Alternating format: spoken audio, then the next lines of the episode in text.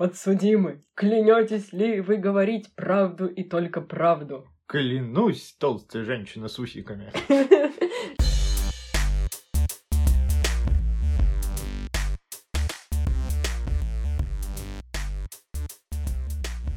Здравствуйте!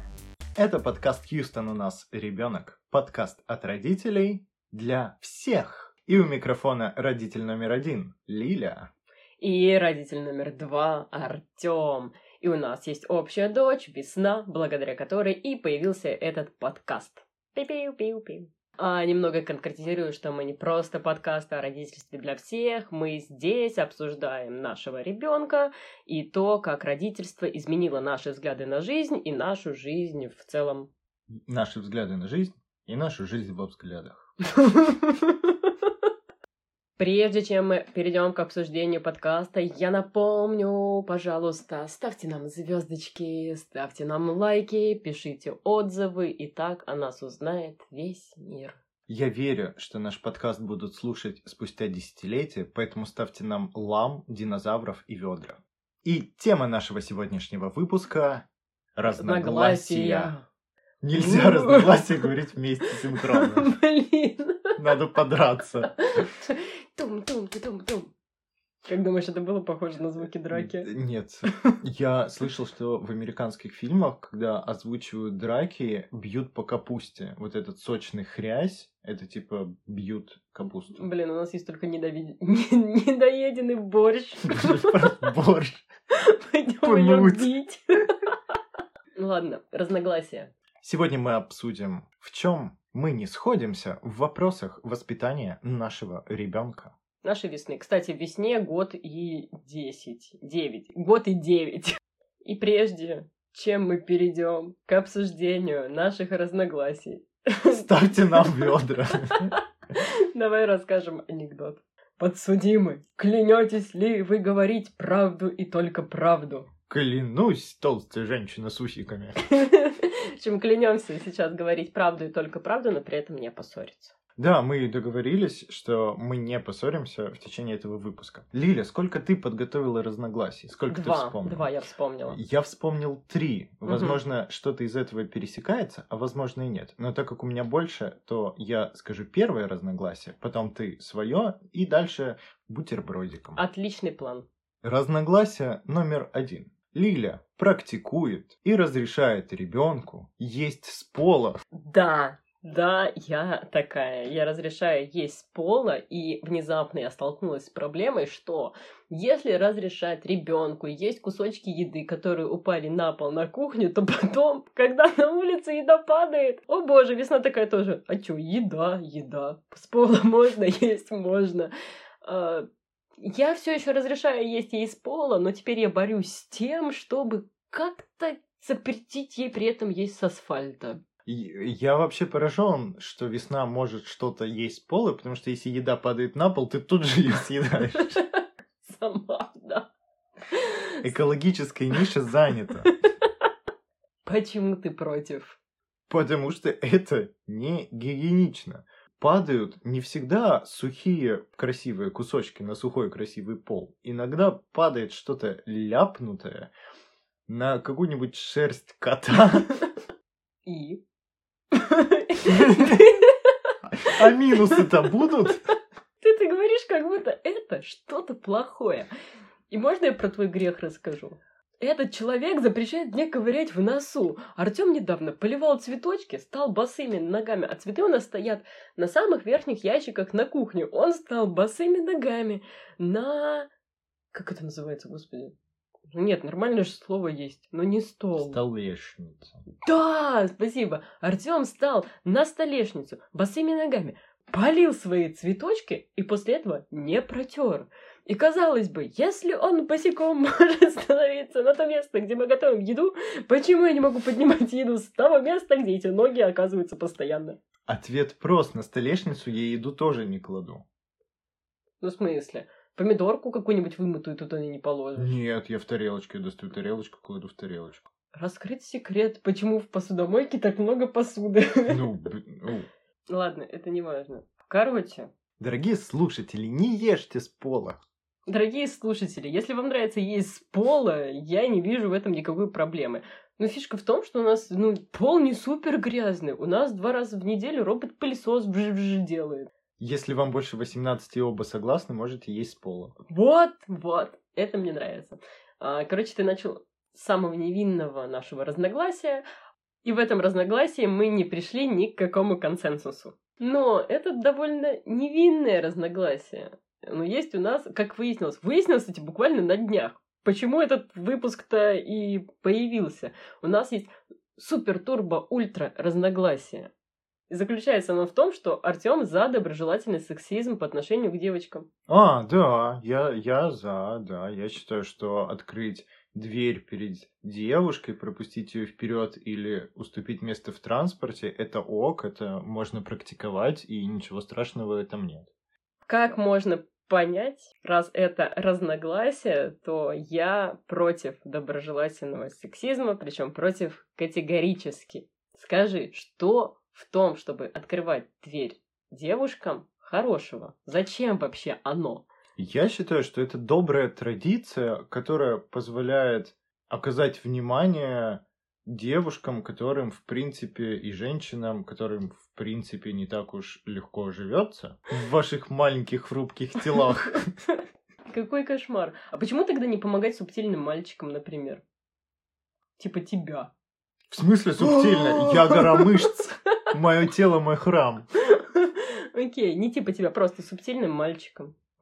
Я считаю, что нормально придерживать дверь и уступать место тем, кто старше, тем, кто сильно моложе, ну, типа детям, девушкам. И? И людям, которые выглядят уставшими. Я тут сделаю ехидную ремарочку.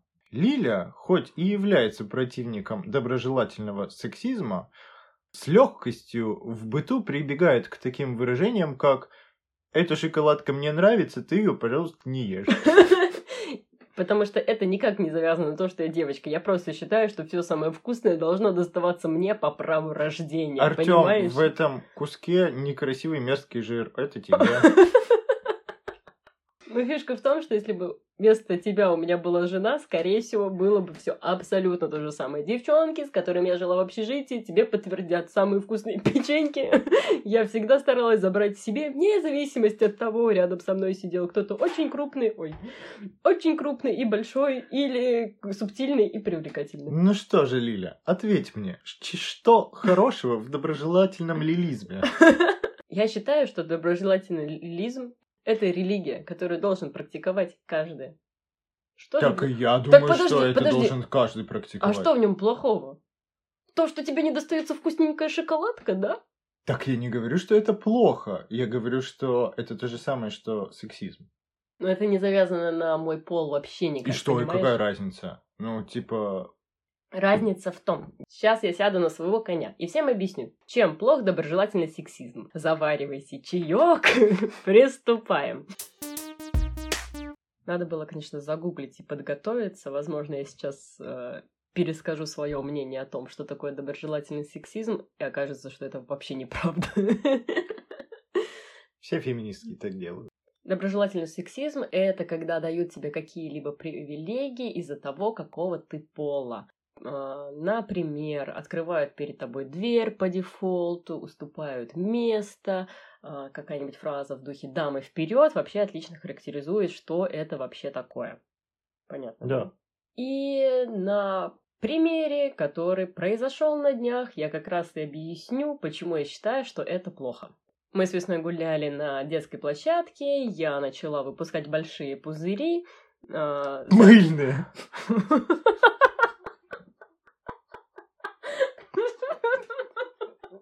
я начала выпускать мыльные пузыри, а это всегда срабатывает на всех детей, как э, дудочка крысолова, то есть просто вокруг собирается сразу стая, все начинают ловить эти мыльные пузыри, но в тот день было совсем мало детей, бегали за пузырями только двое, весна и один мальчик, который немного ее старше. И этот мальчик бегал за пузырями быстрее, он их догонял раньше весны, он их лопал, и в какой-то момент его мама сказала, ну, сынок, ну, ступи девочке, она же вот не успевает и прочее. И вот эта фраза «уступи девочке» — это типичнейший пример доброжелательного сексизма. Мне кажется, не уступи девочке, а уступи она же девочка. Потому что уступи мальчику, ну это типа просто как описание, если не знаешь имени. Ну, кстати, да, я, я точно не помню, как звучала эта фраза, но смысл был в таком, что уступи, пожалуйста, она девочка, а не мальчик. Вот будь добр. Мне кажется, я, более того, я уверена, что если какому-то ребенку постоянно говорят фразу в духе «уступи девочке» и просят перестать качаться на качельке, когда ему очень хочется качаться, не бегать за пузырями и их не лопать, когда ему очень хочется получить это веселье, то в какой-то момент ты понимаешь, девочки — это кайфоломы. Это тот, кто обламывает тебе все веселье. Ты какого-то хрена без абсолютно каких-либо видимых причин должен уступать человеку в том, что тебе вообще-то хочется сделать. И я считаю, что это приводит к тому, что, в общем-то, мальчикам не особо хочется играть с девочками, зачем им зачем-то надо постоянно уступать. И в целом, так в том числе формируется отношение к девочкам как к более слабым, менее физически развитым. Создает архетип дамы в беде, короче. Вместо того, чтобы воспринимать девочек как равных, классных, веселых, находчивых и вот это вот все. Как кого-то, с кем можно играть, с кем можно общаться, с кем можно взаимодействовать. Вот. Ставлю свои пять копеек, что м, женщины статистически действительно физически слабее и... Да, биологически мы действительно физически слабее. Но, понимаешь, придержать дверь — это не то, что ты прям супер помог женщине по жизни. Вот, вот нет. Это не то, что физически невозможно. Понимаешь, я, редкую дверь человек не может сам открыть. Мне очень не нравится эти э, фразы, я не знаю сейчас, как их объединить, возможно, по ходу они у меня сами как-нибудь объединятся в духе «уважай старших», «уступай младшим», «уступи девочке». То есть это вот все пул, который формирует м- отношение к людям без того, что ты смотришь на то, кто этот человек. На следующий же день я опять пускала мыльные пузыри. И там была девочка намного старше весны, ей было 4 или 5 лет, и мама тоже ее попросила уступить весне, но совсем с другой формулировкой. Она начала объяснять, типа, смотри, это малышка, она не успевает добежать, ей тоже хочется. И мы с этой мамой начали объяснять детям, что ну вы хотя бы один пузырик малышу оставьте, чтобы он тоже с вами порадовался. У нее не получается еще добежать. То есть хотя бы объясняли, зачем вообще этому ребенку уступать. И что характерно, детям вообще, ну, в принципе, сложно уступать. Они еще не очень умеют в эмпатию. Это особенность возраста. И наша задача как взрослым им объяснять, кому импотировать, каким образом, что вообще такое сочувствие. Вместо того, чтобы вдалбывать, что ты просто по дефолту должен уступать тому, у кого косички. Мы тут не придем ни к какому заключению. Ну, я надеюсь, что еще пару лет, и когда кто-нибудь при Артеме скажет что-то в духе «уступи, пожалуйста, это же девочка», и попытается уступить весне, Артем скажет «нет, спасибо, не надо, моя дочь сильная и и самостоятельные. Та-дам! Встретимся, ребята, через два года и посмотрим, будет ли так. Разногласие номер три. Я против того, чтобы есть при ребенке то, что ребенку нельзя. Слушай, Обещаю, третье будет не про еду. Слушай, на самом деле, по этому пункту мы пройдемся быстро. Я тоже считаю, что я неправильно делаю, когда я ем какой-нибудь сырок, который весне нельзя давать. Но просто чаще всего в течение дня я уже забалдыв... задалбываюсь, и я считаю, что ну, это уже та мелочь, которую я могу себе позволить.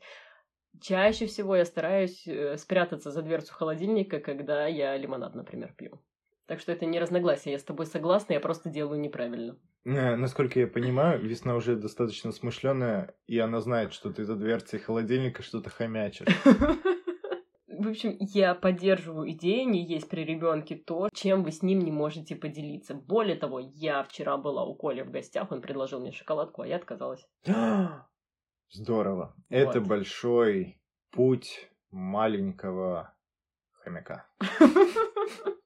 Так что давай сразу четвертое. Давай ты, твоя очередь. А все, у меня два было. А второй какой? Первый, то, что нельзя еду с пола есть. Вот мы полностью совпали. Серьезно? Да, Ты я... как-то плохо подготовил. Ну, в смысле, плохо. Я знала, что это наша постоянная боль. Говорить недостоверную информацию.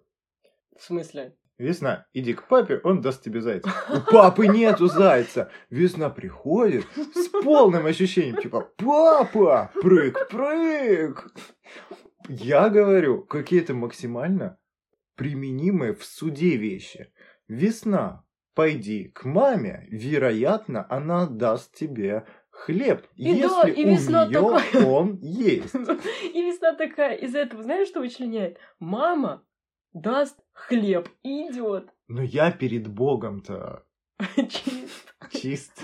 Ну слушай, я просто всегда уверена в тебе, что придет весна, и ты найдешь ей зайца. А если не найдешь, то ты покажешь. А если не покажешь, ты достанешь полотенце, которое весна принимает за зайчика, наденешь нее, покажешь ей в зеркало ее отражение, скажешь, вот зайчик, она такая, прыг, прыг, все счастливы. Весна. Хочешь рисовать? Иди к папе, он с тобой порисует. Папа, который рисовал полчаса до этого. Ну, вообще разногласие это. В том, что ты употребляешь эти конструкции. Какие эти конструкции? Это, это конструкции сложно. Надо доста... же привести... Ты же помнишь, как должны писаться законы, чтобы каждый мог их понять и применить. Вот человек сейчас услышит только вот эту вот вырванную фразу и сразу поймет, о чем речь. Не возговори весне, что у отца есть то, о чем не знаешь ты. Круто. Э, слушай, я бы не назвала разногласием, я бы сказала, что это моя тоже дурная привычка спихнуть на тебя весну, когда мне уже не хочется ничем заниматься, и я считаю, что наступил твой родительский час. Да пофиг, что, ну, типа, на меня ее спихнули, но мне дали невыполнимое за, зачастую. Ну почему невыполнимое? Я же никогда не прошу тебе, тебя, я не знаю, и шарик надуть, когда я знаю, что в доме шариков нету. Я знаю, что в доме есть зайцы, я знаю, что в доме есть карандаши. Зачастую мы не знаем, где эти зайцы, где эти карандаши. Помнишь, как она белку на сутки спрятала? Короче, сейчас весна в возрасте, когда она, во-первых, сама прячется, во-вторых, она прячет предметы, а потом ходит такая, где? Нету. В общем, короче, ходит и ищет. И мы тоже с ней ищем. И она, на удивление, иногда хорошо прячется сама. Ее не было бы видно, если бы она на вопрос, где весна, не подавала голос. Но это я вспомнила к тому, что она на днях так спрятала белку. Но, ваша честь, я никогда не скажу, весна, иди к папе, и он даст тебе белку, потому что я знаю, что белка в единственном экземпляре, а зайцев в пятеро. Не, было, было что-то. Какой-то предмет был не в доступе, то ли типа заяц единственный был постиран. Так зайцев четыре, как они могут быть все постираны? Ну это сейчас их четыре. Их всегда было четыре. Ладно, их всегда было три. Во-первых, всегда был Крош, а, ну во-вторых, всегда был серенький, и еще был Архангел Зайциил, и вот этот, который плед. плоский шершавый, да, да плед. плед. Сейчас появился пятый заяц, да, действительно. А еще же есть полотенце зайчик. А?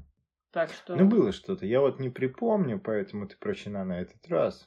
За недостатком ну, доказательств. Слушай, если ты так начнешь делать, и меня это не возмутит, то это вообще не разногласие. Почему разногласия? Я считаю, что ты не должна так говорить, ты считаешь, что ты должна. Ну, не то, что я должна. Я считаю, что ничего криминального не происходит, когда я так делаю. Потому что, как мне кажется, когда я употребляю фразы в этом духе, я всегда даю очень выполнимые штуки. Ну, я могу сказать что-нибудь, типа, пойди к маме, она сделает тебе кашу. А, например, дома молока нет. Ты, конечно, можешь сходить за молоком. Я могу сделать кашу на воде. Ой, фу, нет, да. А ведь мы начинали с каши на воде. Было такое. Когда? Я очень долго готовила кашу на воде. Овсяную? Да. Вот помнишь, была каша вообще невкусная, когда я ее доготовила. Это она была на воде. Мне кажется, я кашу на воде сварил один раз в университете и понял, что это не то, чем должны заниматься люди в жизни своей. Я первый раз попробовала кашу на воде в четырнадцатом году. Я тогда фитнес-курс Гуюрс проходила, и вот. Извините, дорогие слушатели, если вам нравится каша на воде, мы не считаем вас... Кашеводными. Кашеводными. Я потерял мысль, ну да и ладно. Я думаю, затянулось обсуждение. Короче, окей. Я постараюсь поменьше использовать э, такие конструкции в речи, если ты откажешься от доброжелательного сексизма.